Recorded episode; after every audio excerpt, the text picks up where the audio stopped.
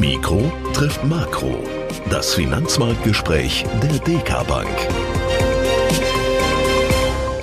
Hallo und herzlich willkommen zu unserer Sondersendung Mikro trifft Makro live. Seit 14 Tagen herrscht jetzt Krieg in der Ukraine und damit auch Krieg in Europa. Und in den letzten Tagen hat der Krieg vermehrt sein hässliches Gesicht gezeigt. Getötete Zivilisten und Soldaten, zerstörte Häuser und Millionen Menschen, vor allem auch viele Kinder auf der Flucht.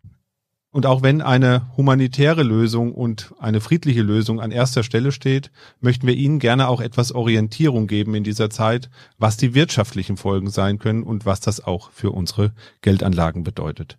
Normalerweise sind wir ein reiner Audio-Podcast, heute das erste Mal als Video. Deswegen freue ich mich, dass an meiner Seite, wie immer im Podcast eigentlich oder fast immer zumindest, Dr. Ulrich Kater, unser Chefvolkswirt der DK Bank ist. Hallo und guten Abend, Herr Kater. Ja, hallo Herr Usmann. Was Neues mal live ja. Obwohl können wir eigentlich immer machen, denn schneiden tun wir ja nichts. Ja, nicht so viel zumindest, Nein. nicht so viel. Wenn Sie meine Frage vergessen oder ich mich in der Satzkathedrale verirre. Ja, das kann ab und zu mal passieren, in der ja. Tat. Ja, bevor wir jetzt anfangen, vielleicht erst noch der Hinweis, dass eine solche Sendung natürlich ein Beratungsgespräch nicht ersetzen kann. Dazu wenden Sie sich bitte an Ihre Beraterin oder Ihrem Berater. Da bekommen Sie dann auch eine individuelle Beratung, auch auf Ihre persönlichen Lebensumstände angepasst. Ja, fangen wir doch mal an und schauen erstmal auf die Aktienmärkte. Da war ja viel Bewegung drin in den letzten Tagen. Es ging gestern fast acht Prozent nach oben. Heute, ich habe eben noch mal geschaut, etwa 2,9 Prozent wieder nach unten. Dieses Auf und Ab an den Märkten, das ist natürlich der jeweiligen Situation, der Tagessituation oder sogar der Tagesstunde geschuldet, also was gerade passiert und was gerade an Nachrichten reinkommt. Aber dieses Auf und Ab, das hatten wir auch schon vorher ein bisschen. Ist das jetzt das neue Normal an den Märkten, an das man sich gewöhnen muss? Also die Börse hat ja auch in den letzten Wochen nicht untypisch reagiert. Die äh, Aktienmärkte sind dazu da, Ertragsperspektiven äh, von Unternehmen und ganzen Wirtschaften einzuschätzen. Und in Kriegszeiten sind diese Perspektiven im, eben höchst gefährdet oder auch vor allen Dingen erstmal sehr unsicher. Und das ist der Grund, warum die Kurse zurückgehen. Ähm, viele Marktteilnehmer müssen das Parkett auch verlassen, weil sie diese Risiken einfach nicht tragen können. Und das Ganze ähm, wendet sich dann, wenn die Einschätzungen wieder leichter möglich ist, wenn man wieder ähm, Grund unter dem Boden, äh, unter den Füßen hat, was überhaupt passiert, was passieren kann.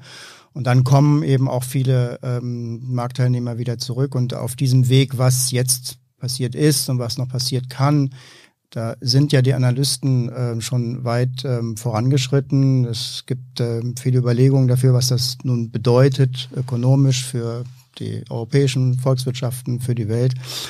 Nein, aber ähm, es gibt noch eine andere Perspektive, äh, die ähm, jenseits der Börse sich eigentlich fast abspielt. Es ist doch so, ich kann jetzt nur für mich sprechen, ähm, aber auch für viele Kollegen aus dem Portfolio-Management beispielsweise, dass ähm, diese, äh, dieser Krieg äh, uns doch näher geht als andere Kriege, was eigentlich überhaupt nicht ähm, äh, berechtigt ist, weil jeder Krieg ist, ist grausam auf der Welt. Aber in dem Fall ist es doch so, dass, dass ein, ein Riss äh, durch, die, durch das Weltbild, durch das Bild von Europa geht, was, was wir äh, haben.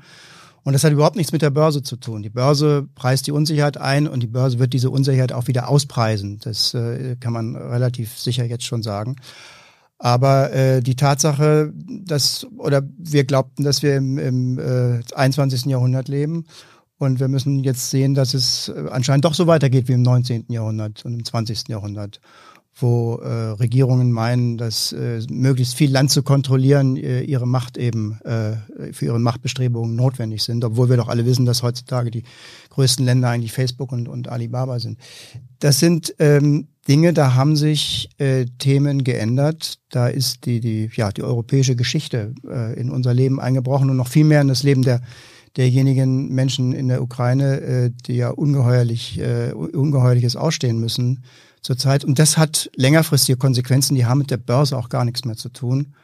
Da ist die Aufspaltung der Welt in einen autokratischen Teil und in einen demokratischen Teil, der sich ja schon angedeutet hat in den letzten Jahren, so offensichtlich geworden. Das hat Konsequenzen, langanhaltende Konsequenzen. Wir gehen auch ökonomisch, äh, weltwirtschaftlich in eine neue Epoche rein. Das ist so. Ja. Auch wenn sich derzeit die unmittelbaren Risiken aus dem Krieg ähm, eher an der Börse niederschlagen, passiert ja unter der Oberfläche auch ganz viel. Wir haben ganz viele Sanktionen gegen Russland gesehen und das wird ja sicherlich auch das Verhältnis von Russland äh, zum Westen und umgekehrt sehr stark beeinflussen. Ähm, auch viele Firmen haben sich ja bereits zurückgezogen.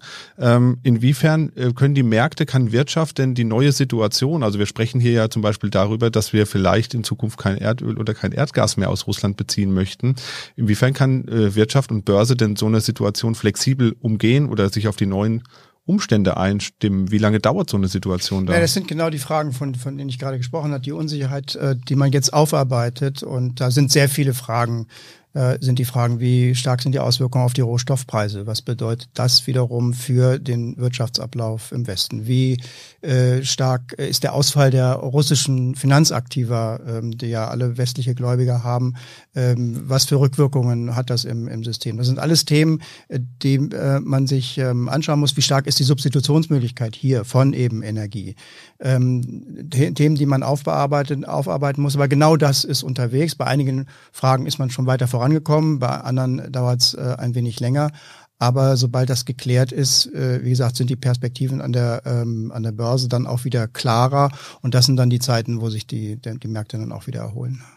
Schauen wir nochmal auf die russische Seite. Ich habe es eben schon ein bisschen angedeutet. Viele Firmen haben sich jetzt auch Russland, auch aus Russland zurückgezogen.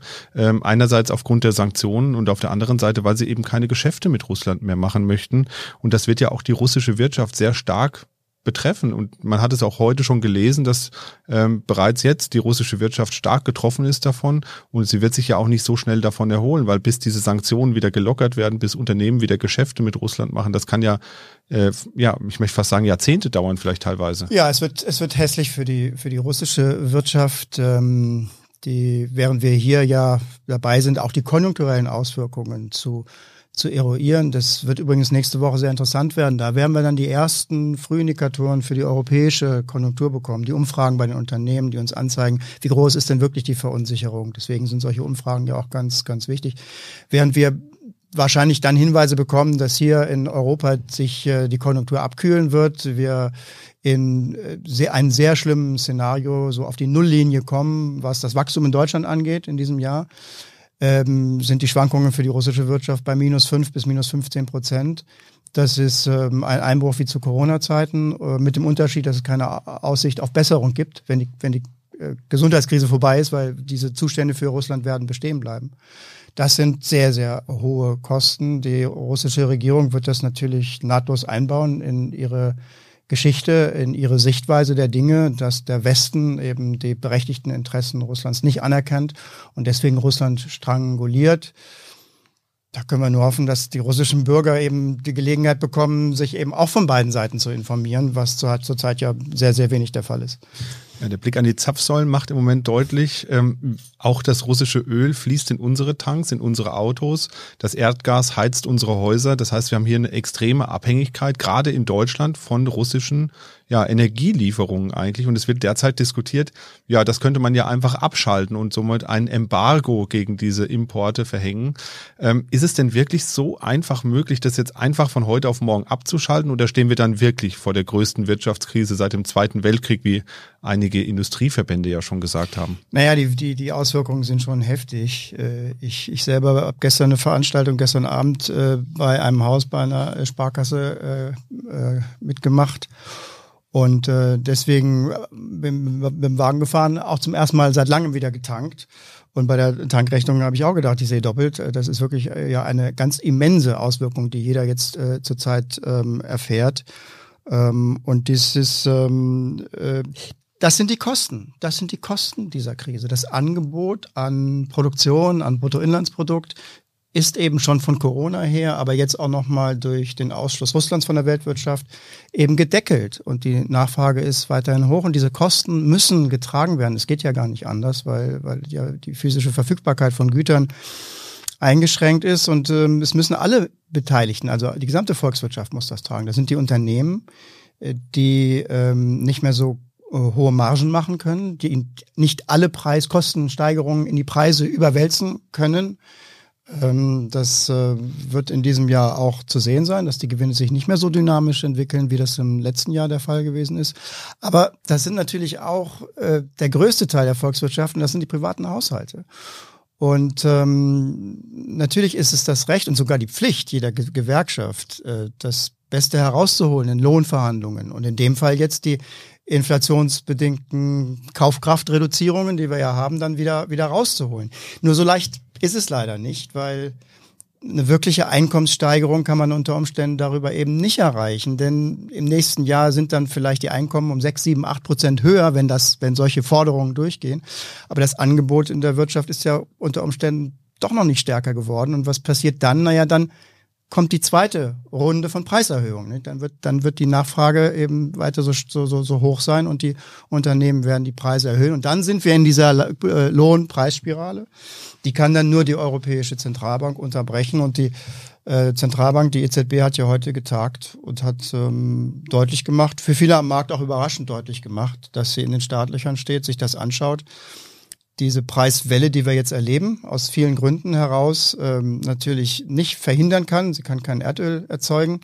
Aber äh, diese Mechanismen, die sich daraus ergeben können, diesen wirklichen Inflationsprozess, den kann sie unterbinden. Und die Zeichen, die sie heute gesetzt hat, war ganz klar, wenn es dazu kommt, dann wird sie das auch tun. Und die Mechanismen, äh, die die EZB dafür zur Verfügung hat, äh, sind das nur die Zinserhöhung oder gibt es da noch mehr an, an Mechanismen, die man ziehen kann quasi als man, Zentralbank. Man fasst das alles unter die Straffung der monetären Bedingungen. Zurzeit sind es ja nicht nur negative Zinsen, extrem niedrige Zinsen, sondern eben noch weitere äh, Maßnahmen, die die Notenbank in den letzten Jahren ergriffen hat. Die Anleihekäufe insbesondere, sehr, sehr großzügige Liquidität, äh, Liquiditätszuteilungen. Äh, das sind alles Instrumente, die äh, im Augenblick an ihrem Platz sind und die kann man teilweise entfernen. Und über die Verschärfung der monetären Bedingungen, am Ende zeigt es sich dann im Zinssatz, kann man man die Wirtschaft sehr schnell abstoppen und damit auch jegliche Inflationserwartungen dann auch wieder brechen. Der Preis ist natürlich eine Rezession. Das ist äh, schon etwas, was man vermeiden sollte. Das ist auch nicht ausgemacht, dass es dahin geht, sondern ähm, es ist auch durchaus möglich, dass die äh, Kostensteigerungen, auch gerade die Lohnrunden, äh, moderat ausfallen und deswegen sich der Inflationsprozess eben dann auch wieder verflüchtigt. Ja, Sie haben eben schon gesagt, Anleihen, das ist vielleicht ein ganz gutes Stichwort. Bei den Aktienmärkten ist man es ja gewöhnt, da gehören Schwankungen ja zum Geschäft sozusagen dazu. Drei, vier Prozent Tagesverlust sind da ganz gut verkraftbar, würde ich sagen, zumal es nicht vielleicht jeden Tag vorkommen muss. Bei den Anleihen, die sind ja eher stabiler. Da gibt's ja eigentlich nicht so viel Bewegung. Wie ist denn das da im Moment? Also da kommt ja auch einiges zusammen. Inflationsdruck, die bevorstehende Zinswende, jetzt der Krieg. Wie wirkt sich das auf Unternehmens- und Staatsanleihen aus im Moment?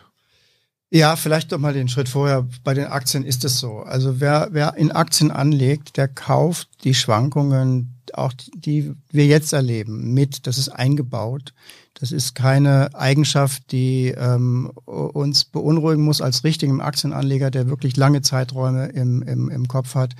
Ähm, das ist ähm, etwas, was normal ist an den Märkten, wenn man es historisch betrachtet. Dazu kommt jetzt in der besonderen Situation, in der wir jetzt sind, äh, dass wir natürlich sehr stark auf den DAX gucken.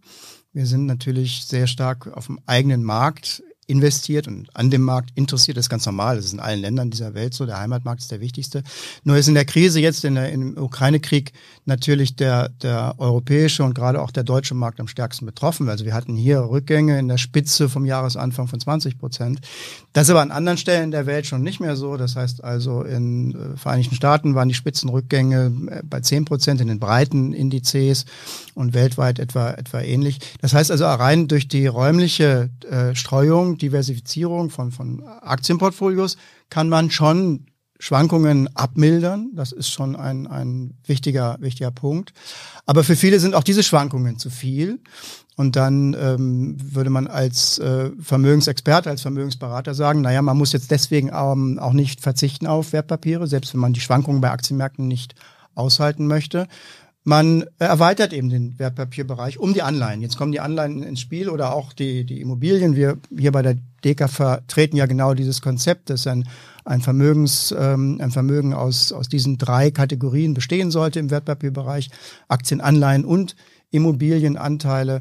Und wenn man das zusammennimmt, dann mildern sich die Schwankungen schon noch deutlicher ab, weil Anleihepreise und Aktienpreise die Angewohnheit haben, sich gegenläufig zu entwickeln.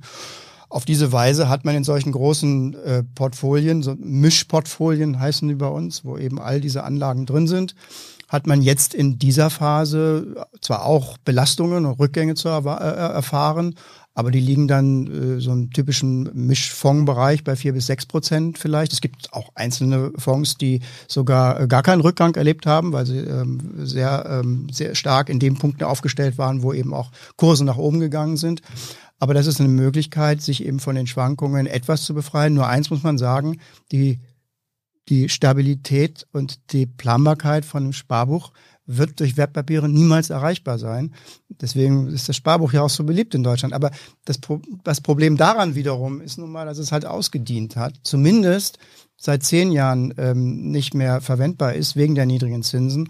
Und diese niedrigen Zinsen, die negativen Realzinsen, wenn man die Inflationsrate abzieht beim Sparbuch, die werden eben noch lange erhalten bleiben. Äh, da wird auch die, keine Zinssteigerung der EZB ausreichen. Deswegen kommt hier eigentlich sehr schön diese, diese Bedeutung von wirklich breit gestreuten, nicht nur durch die Anlageklassen, Anle Anleihen, Aktien, Immobilien, sondern eben auch weltweit, eigentlich sehr schön zum Vorschein. Schauen wir noch mal ein bisschen konkreter auf die aktuelle Situation. Also wir sehen Rückgänge, Kundinnen und Kunden werden Rückgänge in den Depots haben, zumindest wenn sie Aktien im Depot haben. Das bin ich mir ziemlich sicher. Ähm, jetzt kann man sich natürlich fragen, was ist denn jetzt die richtige Strategie? Jetzt ist ja schon einiges, sag ich mal, an Bewertung zurückgekommen. Wir äh, sehen äh, Bewertungsniveaus. Ich glaube, wir sind so etwa bei Ende 2020 angelangt wieder äh, von der Höhe her, vielleicht etwas drüber. Ich bin mir nicht ganz sicher. Aber äh, nichtsdestoweniger fragt man sich natürlich, was ist denn jetzt die richtige Strategie? Ist jetzt die richtige Strategie, um damit umzugehen, tatsächlich erstmal zu sagen, das Wichtigste ist Ruhe bewahren und nicht panisch verkaufen. Also der Markt ist jetzt wieder, äh, gerade der europäische Markt ist im historischen Vergleich jetzt wieder ziemlich niedrig bewertet, ähm, mit einem Kursgewinnverhältnis eher so im Bereich von 12 bei ähm, normalen 13, 14 äh, KGVs, wie der Fachmann sagt, Kursgewinnverhältnissen. Aber das Problem ist ja vor allen Dingen psychologisches ähm, in solchen Phasen. Das macht man immer wieder auch an sich selber ja diese Beobachtung. Nur sind wir es ein bisschen mehr gewohnt und wissen, welche Fehler wir vermeiden. Aber das Psychologische ist ja, man sieht einen Markt nach unten rauschen in, in atemberaubender Geschwindigkeit und das eigene Vermögen in diesen Aktien dann mit. Ja, und das äh, eine Stimme ruft einem natürlich dann innerlich zu, tu was, ja, äh, mach was, dann sonst äh, ist das der Endpunkt ist null. Ja dass, äh, dass der Endpunkt Null ist, das kann man sich schon mal ausschließen, wenn man nicht einzelne Aktien kauft, die ja pleite gehen können, wo das Unternehmen tatsächlich nicht mehr da sein kann, aber ein breit gestreutes Aktienmarktpaket äh, endet nicht bei Null, sondern es hat halt eine Schwankung nach unten, die sich auch wieder, die sich auch wieder dann ähm, erholt. Und äh, hier muss man sagen, gerade wenn man was tut, dann ähm, schadet man dem Vermögen, denn wenn man hier verkauft, dann ist eben der Verlust dann eingeloggt und an der nachfolgenden Erholung, da ähm, hat, hat man nicht mehr teil. Die Erholungswahrscheinlichkeit, wenn man das mal machen darf, dass man alle Fälle aus der Vergangenheit auf die Zukunft projiziert, was ja auch seine Tücken hat, gerade wir Ökonomen wissen das von Überraschungen.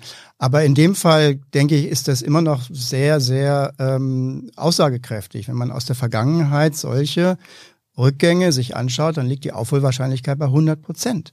Ich meine, was haben wir alles erlebt? Die, die Finanzkrise, die Eurokrise danach, die Corona-Krise. Internetpleiten, Anfang des Jahrtausends. Anfang des Jahrtausends, die Internetblase, jetzt ähm, das Thema äh, Krieg. Ähm, und, und trotzdem ist der DAX so, doppelt so hoch wie, wie vor zehn Jahren. Das heißt also, es gibt diese dramatischen Situationen, in denen man psychologisch geneigt ist, etwas zu tun, aber der richtige Aktienanleger lässt sich davon eben nicht beirren, weil er zehn Jahreszeiträume und mehr vor Augen hat. Und innerhalb dieser Zeiträume, da relativieren sich dann in der Tat solche Ereignisse, die so groß erscheinen, wenn man sie halt Tag für Tag erlebt. Nun kann man sich ja auch fragen, wir haben eben schon gesagt, die Bewertungen sind relativ niedrig mittlerweile. Ähm, so könnte man ja auch denken, das ist vielleicht auch ein guter Zeitpunkt einzusteigen. Aber auch das hat natürlich seine Tücken, denn gerade in so einer Situation, in der wir uns jetzt gerade befinden, sehr viele Unwägbarkeiten im Markt, kann es natürlich sein, dass man eben nicht den optimalen Zeitpunkt erwischt, weil eben es wieder irgendein Ereignis gibt, was die Märkte wieder weiter nach unten zieht. Das heißt, auch da stellt sich natürlich die Frage, was mache ich denn schlauerweise, wenn ich jetzt einsteigen will? Eigentlich, ich hätte jetzt gesagt, der Wertpapiersparplan, Aktienfonds, Sparplan, das ist eigentlich immer die richtige Wahl, wenn man sagt, ähm, ich möchte irgendwie in den Markt einsteigen und Timing-Risiken eigentlich so weit wie möglich minimieren. Ganz minimieren kann man sie wahrscheinlich nicht. Ja, äh, also mit, mit, mit, mit Kriegsverläufen äh, Gewinne zu machen, das ist, glaube ich, ein sehr zweifelhaftes äh, Vorgehen. Und, und es funktioniert vor allen Dingen auch nicht, denn, denn es zeigt, dass, dass die, die, die Wirklichkeit, gerade die Politik, eben immer noch eine Überraschung im Ärmel hat. Das müssen auch große Kriegsherren von heute anscheinend ja erleben. Ähm, und das ist ähm, also in dem Sinne äh, oben und unten ein- und aussteigen, das ist ähm, meistens zum Scheitern verurteilt. Deswegen, ähm, es gilt eben auch bei solchen dramatischen Situationen, eine einmal eingeschlagene Strategie festzuhalten. Und diese Strategie ist gewählt worden zu einem Zeitpunkt, wo keine Krise war. Sie beinhaltet aber auch solche Krisen, wenn es heißt, entweder eine bestimmte Vermögenssumme so aufzustellen, dass es dem Vermögensbesitzer eben ähm, seinen Kriterien entspricht, oder eben einen Sparplan einzugehen, der eben äh, kontinuierlich ein Vermögen aufbaut. Beim Sparplan ist eben eingebaut, dass in Krisen eben gerade zu günstigen Zeiten automatisch, ohne dass man da irgendwelche Krisenverläufe studieren muss, eben gekauft wird. Das ist ein ganz stumpfes, mechanistisches Verfahren und das hat sich in der Vergangenheit eben, wenn man es heute mal alles durchrechnet, als, als sinnvoll erwiesen. Und ich glaube, die, die Aufgabe ist einfach in solchen dramatischen Zeiten eben äh, nicht diese Ruhe zu verlieren, ähm, zumindest was das Vermögen angeht. Nun ergeben sich ja in dieser Zeit auch ein paar Chancen vielleicht. Also wir haben ja einige Rahmenbedingungen, die sich maßgeblich ändern. Wir möchten gerne auf Öl aus Russland verzichten, möchten die Abhängigkeiten reduzieren von Rohstofflieferanten. Das heißt, alternative Energien werden auf jeden Fall oder sollen zumindest äh, gefördert werden. Und ähm, hier merkt man, glaube ich, ähm, dass sich da vielleicht die ein oder andere Chance ergibt. Da könnte man jetzt ja auch auf die Idee kommen zu sagen, ja, ja, die Politik möchte das fördern.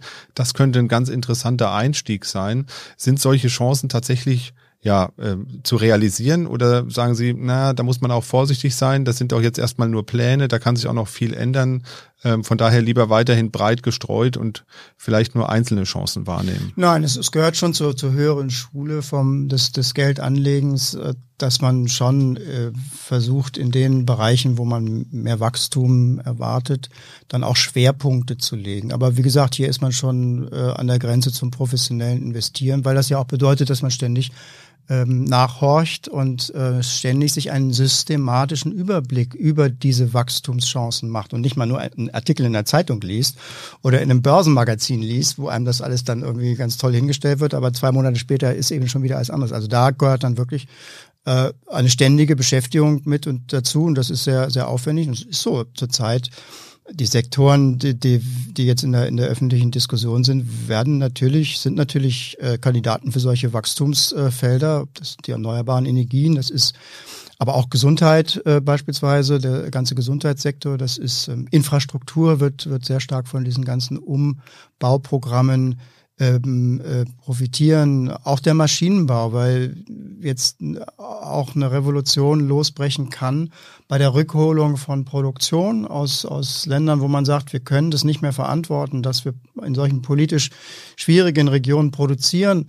Und äh, wir kommen wieder in Regionen rein, die die Europäische Union eben umfassen da muss man ganz anders produzieren, viel weniger Arbeitseinsatz, viel mehr Maschinen. Das könnte eine Revolution bei äh, Produktionsverfahren auslösen, die dann aber auch wieder Investitionen benötigen. Also da ist einiges unterwegs. Ähm, aber für den, für den privaten Anleger, da soll man sich auch nicht täuschen. Das ist vielleicht gut, dass man an der Stelle das auch mal ähm, äh, herausarbeiten kann.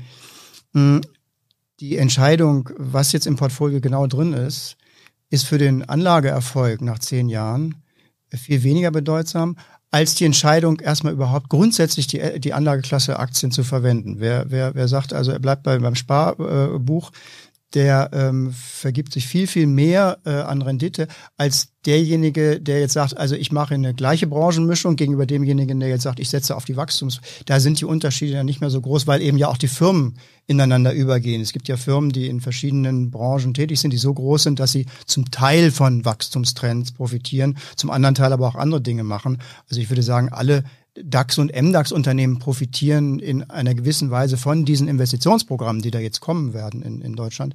Gut, wenn man eben Schwerpunkte legen möchte, kann man das machen. Aber aus unserer Sicht ist das jetzt ähm, zweitrangig gegenüber diesen Themen, die wir auch eben gerade angeschnitten haben, das Aktienengagement einfach durchzuhalten, die Strategie weiterzufahren und eben äh, das zu erwarten, was man in der Vergangenheit äh, beim Aktienmarkt eben immer äh, beobachten konnte. Ja, dann vielen Dank für die fachkundigen Informationen, für die Einschätzung der Lage im Ukraine-Krieg. Und wer uns jetzt regelmäßig hören möchte, weil ihm das vielleicht hier gefallen hat heute Abend, der kann uns natürlich gerne abonnieren. Unseren Podcast gibt's alle zwei Wochen plus einige Sonderfolgen im Jahr. Und Sie finden uns auf allen Podcast-Plattformen und auch bei Spotify und vielen anderen Diensten. Ich möchte die heutige Sendung mit einem Zitat beenden, und zwar von Michael Gorbatschow, der ehemalige Präsident der Sowjetunion, hat gesagt, an den Frieden denken heißt an die Kinder zu denken. Und gerade in der jetzigen Situation ist das, glaube ich, ganz richtig und wichtig, genau daran zu denken, denn gerade die Kinder werden sehr leiden in dieser Situation und ich hoffe wirklich, dass wir bald eine friedliche und diplomatische Lösung finden, um den Krieg zu beenden. Das war's von uns für heute. Machen Sie es gut, bleiben Sie hoffnungsvoll und bis bald.